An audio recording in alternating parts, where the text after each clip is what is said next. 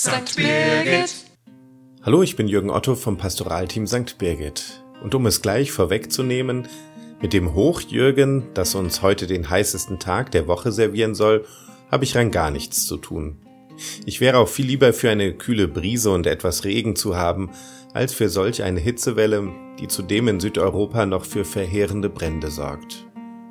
Immer neue Temperaturrekorde und extreme Trockenheit auf der einen Seite und die Erinnerung an die Flutkatastrophe vor einem Jahr auf der anderen Seite, dass die Klimakrise an keiner Grenze Halt macht, wie es Außenministerin Annalena Baerbock jetzt zum Petersberger Klimadialog formuliert hat, das ist wohl nicht zu übersehen.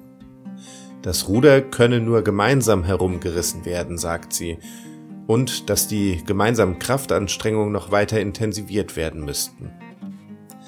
Was am Ende wohl rauskommen wird beim aktuellen Klimadialog sowie dann auch bei der Weltklimakonferenz im November?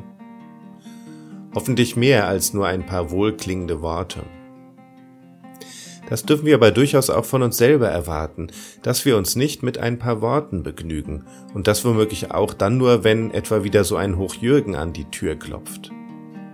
Um das Ruder gemeinsam herumzureißen, braucht es eben nicht nur die Politik, sondern jede und jeden Einzelnen von uns.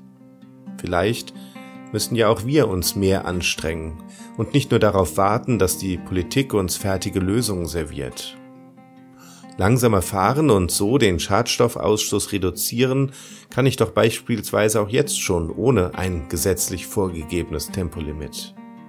Ich kann kürzer duschen, ich kann bewusster einkaufen und ich kann so vieles mehr machen. Ich muss es einfach nur machen, nicht nur darüber reden. Dieser Auftrag gilt gerade für uns als Christinnen und Christen. In diesem Sinne kommen Sie gut durch den heißen Tag. Alles Gute, ihr und euer Jürgen Otto.